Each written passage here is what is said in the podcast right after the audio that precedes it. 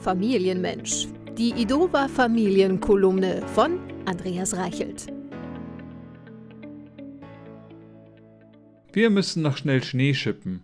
Ein Satz, der seine Gültigkeit verloren hat, als unsere Kinder ins Leben traten, vor allem die Komponente schnell.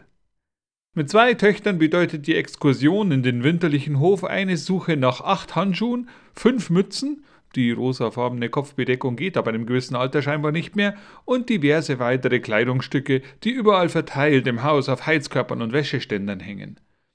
Bis die Kinder endlich adäquat angezogen sind, schwitzen die Eltern, weil sie natürlich ihre Klamotten gleich gefunden und sie sofort angezogen haben.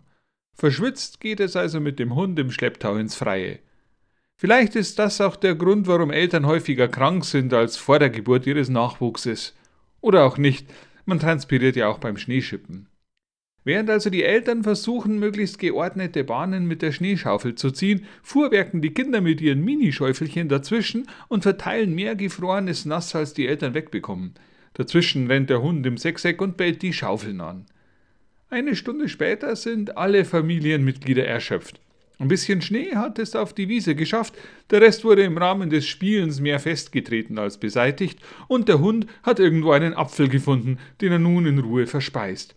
Im Vorgarten steht jetzt auch ein Schneemann. Nachdem beim Betreten des Hauses das gesamte Vorhaus unter Eiswasser gesetzt ist, verteilt die Mutter die Kleidung zum Trocknen und der Vater heizt den Holzofen ein.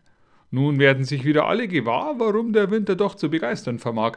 Mit einer Tasse voll heißer Schokolade vor dem Holzofen lässt es sich nämlich echt aushalten. Vor allem, weil die Kinder völlig erschlagen auf der Couch eingeschlafen sind. Knisterndes Holzfeuer. Geht doch.